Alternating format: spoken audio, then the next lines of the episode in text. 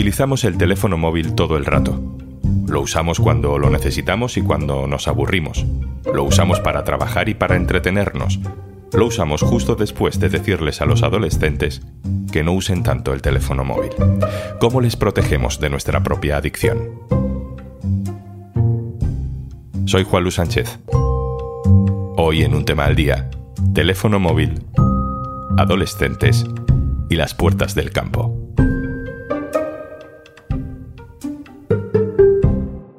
Una cosa antes de empezar. Ahora te regalamos un año de Podimo si te haces socio o socia del diario.es. Y además podrás escuchar un tema al día sin publicidad. Tienes todos los detalles en eldiario.es barra Podimo. Hace unos meses supimos que un grupo de padres y madres a las puertas de un colegio en Cardedeu, en Barcelona, se organizaron, crearon un grupo de WhatsApp que se llamaba Adolescencia Libre de Móvil y pactaron conjuntamente retrasar el momento de darle un teléfono móvil a sus hijos y a sus hijas, que no tuvieran uno hasta los 16 años, y además intentaron convencer a otras familias de que también lo hicieran así. Hemos podido hablar con Xavier Casanovas, un padre que forma parte de ese grupo. Le hemos pedido que nos lo explique un poco mejor. Hola, Juanlu. Nosotros tenemos muy claro que los 12 años no es la edad en la que el móvil tiene que entrar, por muchas razones, porque no son todavía capaces de gestionar eh, la cantidad de inputs y el tipo de, de, contenido que se encuentra uno en un teléfono móvil. Creemos que hace falta educación, acompañamiento, pero también creemos que hoy en día, tal como funcionan los móviles, las redes sociales, su capacidad de atracción y de captación de la atención son ciertamente, pues casi yo diría, un peligro para nuestros hijos. ¿no? Creemos que nuestros hijos ahora ahora mismo es mucho mejor que estén jugando en el patio, que se relacionen directamente y no a través de pantallas con sus amigos. Y cuando preguntamos a los padres nos damos cuenta que son dos las razones por las cuales eh, se entrega un móvil al hijo ¿no? Em, en edades tan tempranas.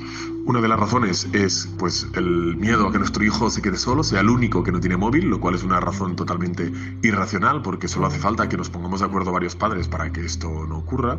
Y la otra es esta especie de obsesión de control que tenemos hoy en día los padres, ¿no? de saber en cada momento dónde está nuestro hijo o que podamos contactar con él. ¿no? Y para esto no hace falta el móvil, hay otras herramientas, otras formas de hacerlo. ¿no? no es contrario a la educación digital, no es contrario a la entrada de la tecnología en la vida de nuestros hijos, sino que esperar el momento idóneo para que una tecnología como esta forme parte de sus vidas, ¿no? Y creemos que esto tiene que ser a partir de los 16 años. Poco después de esta iniciativa de Xavier y sus compañeros, la Generalitat de Cataluña y el Ministerio de Educación anunciaron la intención de prohibir totalmente el uso de teléfonos móviles en primaria y dejarlo a discreción de los centros en la secundaria. Además, en las últimas semanas, Pedro Sánchez ha anunciado que esta legislatura el gobierno preparará una ley de protección a los menores en Internet para hacer frente a la epidemia de la pornografía, a la que acceden como pues fundamentalmente con el teléfono móvil. Hay debate. ¿En qué momento un niño o un adolescente debe tener su propio móvil? ¿Hay matices en esta disputa? Sandra Vicente, hola, ¿qué tal? Hola, ¿qué tal? ¿Cómo estáis? Sandra Vicente es mi compañera del diario.es en Cataluña que ha estado tratando este tema durante los últimos meses. Sandra, hemos escuchado a Xavier defendiendo que no quiere que sus hijos, que sus hijas eh, utilicen teléfonos móviles hasta los 16. ¿Somos capaces de medir hasta qué punto hay realmente una preocupación social de padres, de madres en torno a este tema? Yo creo que sí, que es justo decir que hay un debate o una preocupación respecto al uso del móvil entre adolescentes y jóvenes, ya sea por las consecuencias en su desarrollo cerebral que puedan tener las pantallas o por los cambios en conducta, trastornos que se puedan desarrollar a través del uso y el abuso, sobre todo de las redes sociales, ¿no?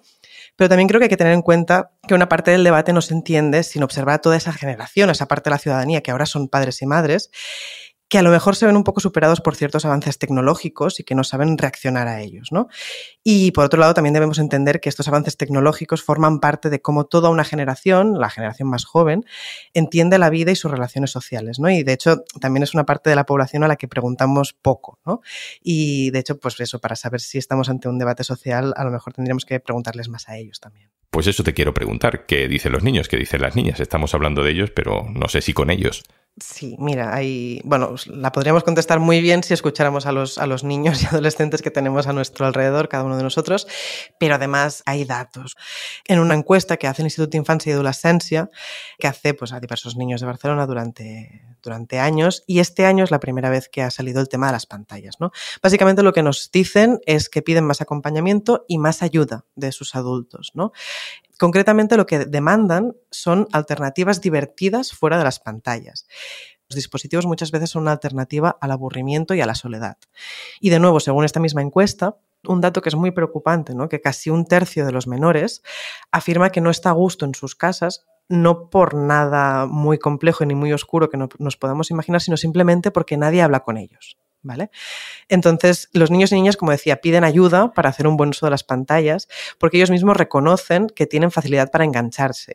Esto, por un lado, es una muy buena señal, ¿no? Que reconocer el problema pues es la primera, el primer paso para solucionarlo.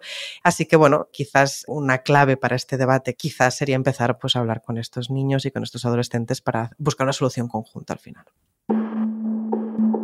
Hay datos que avalen que los niños y los adolescentes pueden tener una adicción al teléfono móvil, una adicción, como la del tabaco, como la del alcohol, como esas otras cosas que también están prohibidas para menores. Es una pregunta muy compleja. O sea, hay datos. Te voy a poner un ejemplo. Hay uno de una consultora que considera que el 44% de los jóvenes entre 14 y 24 años eh, son adictos a los teléfonos porque pasan más de 6 horas y 43 minutos diarios con ellos. Pueden parecer muchas horas, pero si te lo paras a pensar, pues tú y yo ahora, seguramente ahora, tenemos un móvil en la mano y la gente que nos está escuchando también, o a lo mejor nos están escuchando directamente a través del móvil, ¿no? Porque son aparatos que llevamos en el bolsillo, que usamos para casi todo, ¿no? Entonces, yo uso el ordenador más de 8 horas diarias y no por ello soy adicta. Entonces, lo que hay que vigilar es no demonizar el dispositivo en sí, sino vigilar el uso que se le da. Es decir, pasarse seis horas con el móvil no tiene por qué ser un problema, pasarse seis horas en redes sociales igual sí lo es, ¿no? Entonces, hay que ir con cuidado a la hora de afirmar que una persona es adicta a las redes. Y mencionabas antes las drogas y el alcohol, ¿no? Hay muchas diferencias, pero también hay algunos paralelismos, ¿no? Y las redes juegan el mismo rol de pegamento social que las drogas, que el sexo, que el pertenecer a una tribu urbana o ser fan de un grupo de música, ¿no? Se trata al final de una herramienta que les ayuda a generar un, un sentimiento de comunidad. Son herramientas muy útiles para los adolescentes para conectarse con sus iguales. Su lugar de encuentro eminentemente es digital, sobre todo después de la, de la pandemia. ¿no? Todo ello sin obviar claramente que hay jóvenes que pueden tener serios problemas, ¿no? Porque no, no podemos ah, también pecar de, de, ser muy buenistas y olvidar que las redes pues, pueden ser un ambiente hostil, que abra la puerta a inseguridades, a depresiones, a bullying, a trastornos, ¿no? Lo que pasa es que no podemos esperar que los niños y niñas nazcan aprendidos y tampoco podemos prohibirles usar algo que sus padres usan constantemente. Y eso les, les generan como muchas contradicciones a los jóvenes, ¿no? Ver que tus padres te están prohibiendo usar el móvil mientras ellos lo tienen en el, bolsillo, ¿no? Y, puede ser, según algunos expertos, hasta contraproducente. Entonces, la cuestión en lo que se coincide en casi todas las esferas es lo que hay que hacer, lo que hace falta es educarlos al respecto. Entonces, ¿es recomendable, tiene sentido hablar de adicción cuando hablamos de móviles, cuando hablamos de adolescentes? Se lo preguntamos también al psicoanalista José Ramón Ubieto, autor del libro Adictos o Amantes. Nos manda esta nota de voz. Hola Juanlu, ¿qué tal? Hablar de adicción en relación al uso que los adolescentes hacen de los móviles y de la tecnología no es muy recomendable, por varias razones. La primera de ellas es que para poder valorar el uso que hacen, no tenemos que medir tanto las horas o el tiempo que ocupan. Eso sería una lectura analógica, sería comparar el uso que ellos hacen en un mundo digital, un mundo totalmente híbrido, con el tiempo que podríamos dedicarle nosotros en un mundo en el cual esas pantallas tenían otra importancia. Quizá hay un criterio más interesante, que sería no tanto las horas que pasan, sino de qué se están privando mientras están en las pantallas. Si nos fijamos en los datos, únicamente un 3% aproximadamente se podrían considerar sujetos adictos con una patología clínica que correspondería a la adicción. Para el resto tenemos otros términos, por ejemplo, sobreutilización o, por ejemplo, usos problemáticos. Pero hay una segunda razón, y es que adicción quiere decir sin palabras. El mecanismo de la adicción es cuando alguien consigue una satisfacción sin necesidad de interrogar o de vincularse al otro, simplemente se relaciona directamente con el objeto. No parece que sea ese el uso que hacen los adolescentes, que continuamente quedan con el otro, postean con el otro, chatean con el otro, por tanto el otro está siempre presente. Nos encontramos con que adicción tiene una connotación patológica muy negativa y será difícil que como adultos podamos recuperar la interlocución que tenemos con ellos si directamente los criminalizamos o los etiquetamos con esa palabra. Sandra, vuelvo contigo. No se trata de relativizar, yo al menos no quiero hacerlo, el efecto que puede tener el exceso de pantalla sobre el cerebro de un niño, de una niña, de un adolescente, ¿no? ¿Qué sabemos de esos efectos? Pues mira, hay muchos estudios que van más o menos en la misma línea todos aquí. Entonces, la mayoría apuntan a, pues las consecuencias podrían ser falta de atención y concentración, sobre todo. Y como siempre, más exposición y edades más tempranas, pues mayores efectos. Pero lo que pasa es que no se trata de una consecuencia específica de los teléfonos móviles, sino que que estos son una muestra más de hacia dónde avanza la cultura del entretenimiento. ¿no? Entonces, los vídeos cortos que podemos ver en redes sociales, pero las canciones cada vez más breves, más aceleradas, que haya estímulos también constantes en la calle, como los anuncios luminosos, la música, las luces que vibran en los semáforos, lo que sea. Todo eso hace que nuestro cerebro esté sobreestimulado constantemente y provoca que nos cueste mantener la atención en, cosas que a lo mejor no sean tan trepidantes, como puede ser pues, leer un libro ¿no? o ver una peli de los años 50, ¿no? que de repente pues, ahora nos parece aburrida y, muy lenta, ¿no? Y esto, pues en el caso de los niños, es más notorio porque su cerebro todavía está en formación, básicamente. Y esto lo cuenta muy bien un libro del neurobiólogo David Bueno, que es el, el cerebro adolescente, que nos explica un poco qué pasa dentro de las cabezas de los niños y los jóvenes. ¿no? Y bueno, la parte positiva de todo esto es que nos dice que tanto en, chavales jóvenes como en personas adultas, todos estos efectos que puede tener de falta de atención, falta de concentración, etcétera, son reversibles también. Es decir, la cuestión es que tenemos que aprender a aburrirnos otra vez. Y si hacemos esto, pues eh, el ejemplo que ponía antes, ¿no? A lo mejor podemos volver a ver una peli de los años 50 sin que nos parezca lenta. Por otro lado, venimos de un montón de años donde eh, la tónica general era que las pantallas eran buenas porque permitían un acceso al conocimiento y, te formaban nuevas destrezas. Eh, ¿Qué sabemos unos años después del uso de esas pantallas sobre eh, lo que aportan en las aulas, por ejemplo? ¿Hay factores positivos? Pues muchos. Para empezar, lo que se destaca más es el espíritu crítico, ¿no?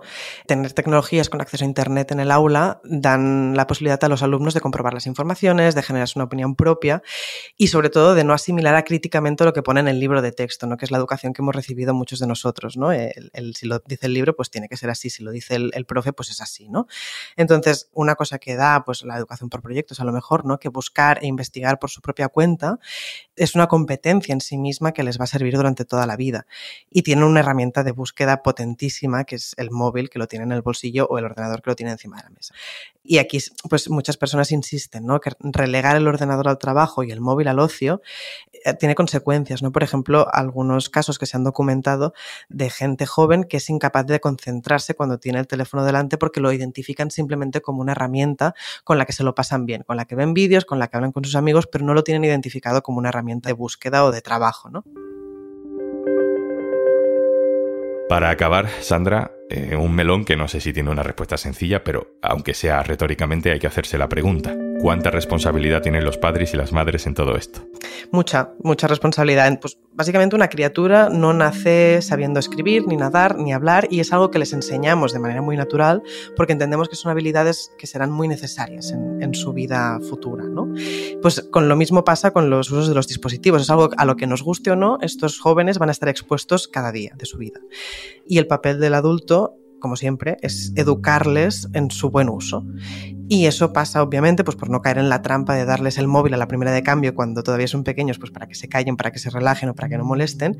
Un psicoanalista francés que se llama Jacques Allen Miller resumió un poco el, problema con el que se pueden estar encontrando generaciones mayores, ¿no? De, de, más edad. Según él, dice que las tecnologías nos han puesto en la llamada era de salida del padre. Esta teoría básicamente se basa en que los padres, eh, pero en general los adultos, ¿no? Están perdiendo el rol omnipotente que tenían frente a los jóvenes, ¿no? Y ya no son las personas que lo saben todo, sino que ahora quien lo sabe todo es Google ¿vale? En otras palabras, pues en, lugar de llamar a tu padre para que te ayude a cambiar un grifo, miras un tutorial de YouTube y en lugar de llamar a no sé quién para que te dé la receta de las croquetas, pues la miras en, en Google también, ¿no?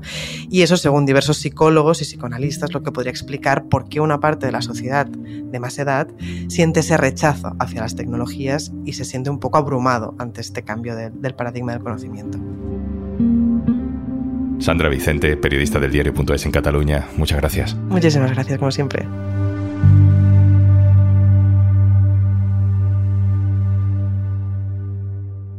Y antes de marcharnos... Si te sigues bebiendo el zumo de un trago para que no pierda las vitaminas, es hora de renovar los conocimientos en salud. Y en Podimo te lo ponemos fácil. Ciencia o evidencia con David Callejo y Eva Rojas. Sanamente con Marta Pérez o esto es Nutrición con Steffi y Vicky. Y si lo quieres fácil, lo tienes. Y aquí no hay mucha lista de espera. Y recuerda que si te haces socia o socio del diario.es, te llevas un año gratis de Podimo. Tienes todos los detalles en eldiario.es barra Podimo. Esto es un tema al día, el podcast del diario.es. Si te gusta lo que hacemos, necesitamos tu apoyo. Hazte socio, hazte socia del diario.es en el diario.es barra socio. El podcast lo producen Carmen Ibáñez, Marcos García Santonja e Izaskun Pérez. El montaje es de Pedro Nogales. Yo soy Juan Luis Sánchez. Mañana, otro tema.